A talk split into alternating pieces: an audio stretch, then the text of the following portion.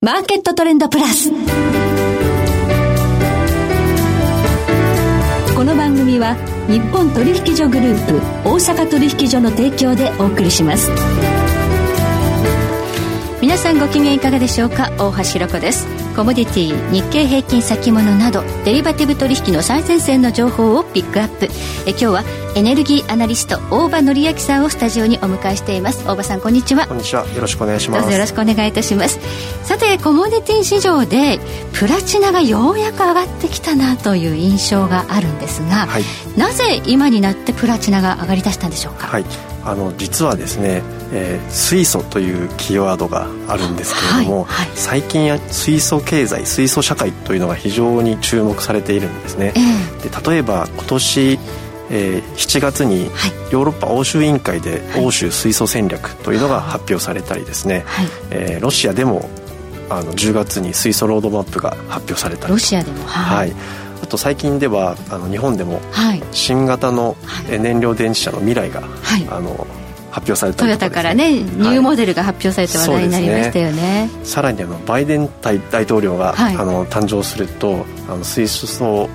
社会をですね、はい、あの推進するというふうに、まあ、言われておりまして、はい。まあ、いろんなところで水素水素というふうに盛り上がっているんですね、は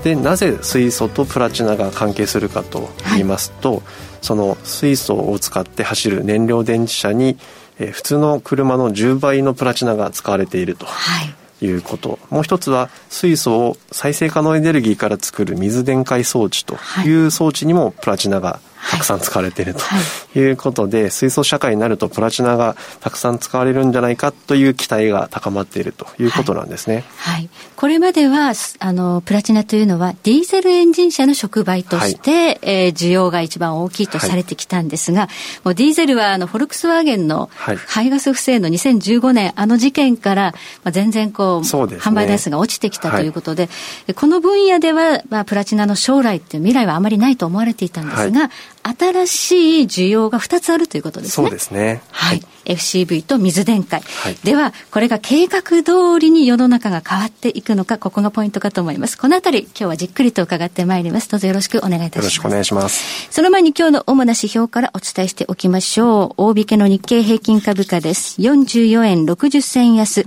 26,687円84銭で取引を終了しました。えそして今、代償の日経平均先物夜間取引スタートいたしました。現在26,640円でスタートしています。えそして日経平均、えボラティリティインデックス先物は19.45でした。そしてコモディティ東京プラッツドバイ原油先物21年5月切りは日中取引の終値で70円安の31,890円。国内の金先物取引21年10月ものは日中取引の終値で21円高6,161円となりました。ではこの後、大場さんに詳しく伺ってまいります。マーケットトレンドプラス。て今日はエネルギーアナリスト大場紀明さんに伺っていきます。プラチナは今上がってきましたが、おしめ買いでいいのかどうかということについてなんですが、本当に需要が増えるのかどうかってところがポイントになりますよね。はいえー、まずはじゃあ、この水電解ということから伺っていきましょう。はい、えっと、まずヨーロッパにおいて、はい、えー、水素をですね、はい、再生可能エネルギーからえー、作るとい。うところに非常に注目が集まっておりまして、はい。えーまあ、いろいろ計画が出ているんですけれどもあの一つ試算で、えー、2030年までに作られる水電解装置のに使われるプラチナの量とい。うことで、はいはい、えー、18 1.6トンという試算があるんですね。はい、でそれだけ大きなあの規模の水電解装置をたくさん作る計画があるとい。うことなんですけども、はい、まあ、これが一つその新しい需要として注目されているとい。うことです。はい、ただまあ10年で18.6トンですので、プラチナの生産量250トン、まあ、発金あ自動車の触媒向けのえー、発金需要が100トンぐらいであるっていうことを考えると、まあ1年間に割りってしまうと1.8トンということなので、まあそれほどこれで大きいかと いう気もしますよね。なるほど。水電解装置という意味では、これ18.6トン10年間であまり大きなシェアではないだろうということですね。そうしますと、やはりあの年間であの毎年販売される車向けの白金需要というのが、はい、まあ、注目されるわけなんですけれども、はい、えー、例えばですね、はい、特にあのアジアの中国日本韓国で、えー、非常に活発な目標が掲げられているんですけれども、はい、えー、中国は2030年に100万台。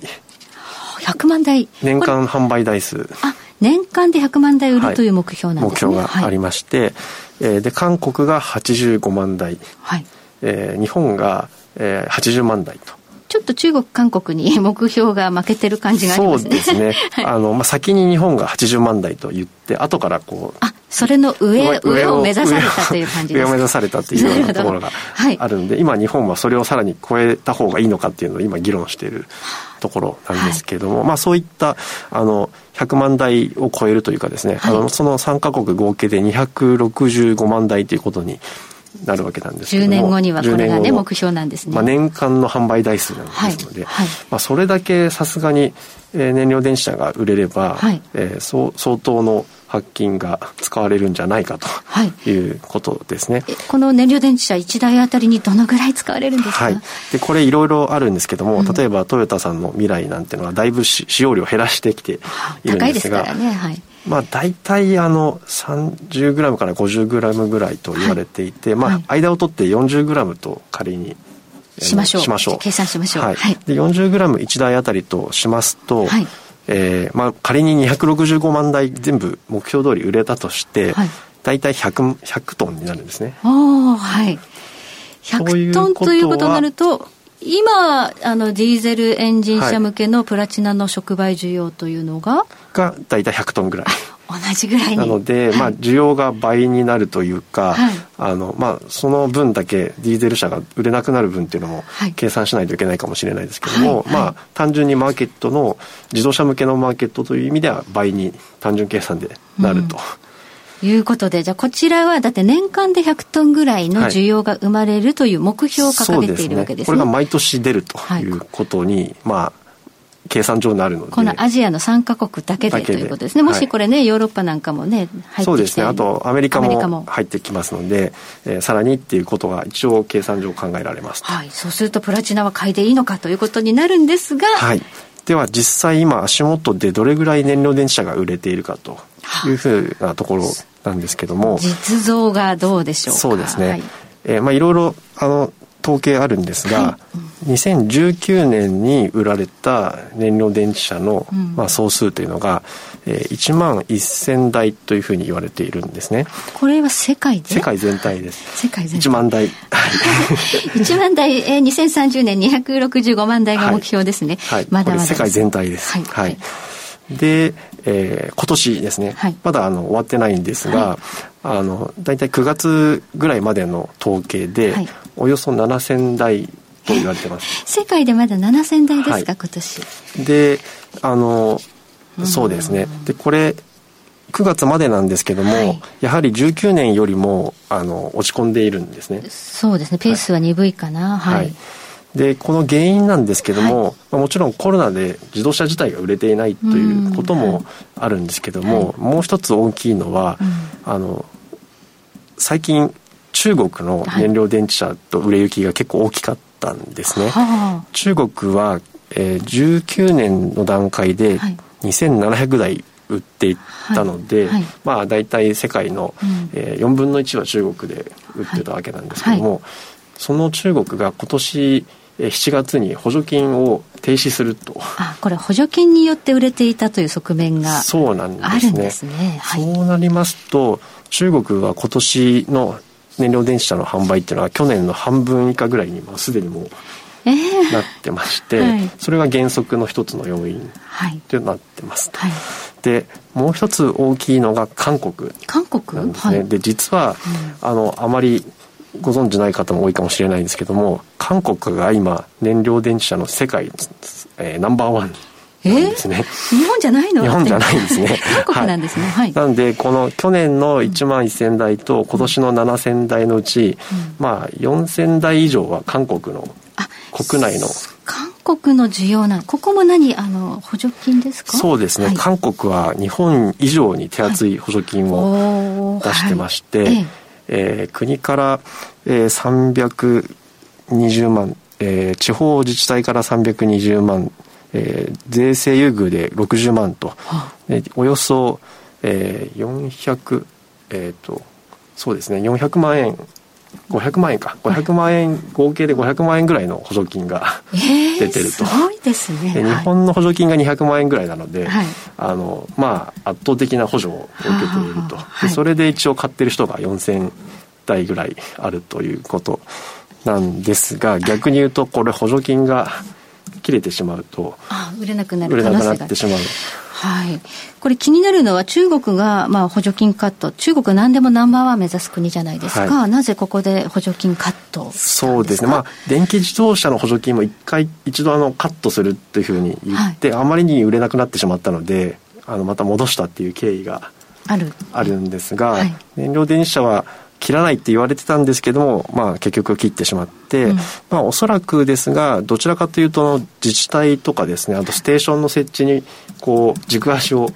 置いた方がいいんじゃないかというふうに言われてます。はいはい。まあ、やはり水素自動車というのは、どうやってそのね、車を走らせるかっていうと、水素充填しなきゃいけないわけで、そうですね。インフラが整えないと売れないと。はいまあ、あと、あの、中国の電燃料電池車って実はほぼ全部バスとトラックなんですね。あ、じゃあ産業用ですか。はい、なんで国営事業者に無理やり義務かければ買ってくれるので、はい、あんまり補助金っていうのは。ああ、まあ買わせて、でも重要なのはインフラだと。はい、じゃあインフラの方に多分補助金向けるだろうと。そうですね。あ、でもじゃあ目標を掲げていることには変わりがないということですね。ただ、やはり、じゃあ、このペースで、今ね、年間たった7000台、9月まで、ね、それが10年で260万台にいくのかどうかというところが、まあ、今、世界で注目されているということなんですね。これ計画通りにいくと、まあ、プラチナの需要のインパクトはかなり大きいので、はい、プラチナというのはここからどんどん上がっていく可能性はあるんですが、これ計画がなかなかそうですね、まあ、つまり政策動向に非常に注目が集まるということになるんじゃないでしょうか、はい、それにしましても今のプラチナ価格というのは本当に歴史的に見ても安値放置ですよね、ね、はい、はい、これだけのテーマがあると、えー、実像とはまあ別に、まあ、テーマで買われるという側面もあるでしょうか、ね、あると思いますね。はい、はいまあ、テスラなんていうのは実像よりテーマでかなり上がってますからね、えー、えー、そういった側面があるということで、えー、FCV そして水電解という側面からプラチナ今フォーカスされていますがさて計画通りいくかどうか、はい、ここに注目です。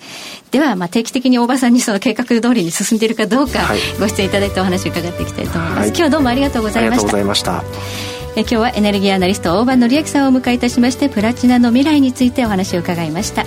えそして来週です。来週は JBMA 日本貴金属マーケット協会代表理事池水雄一さんをお迎えいたしましてえ世界の金の動きをテーマにお届けいたします。それでは全国の皆さんごきげんよ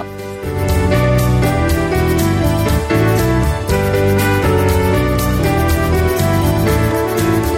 番組は日本取引所グループ大阪取引所の提供でお送りしました。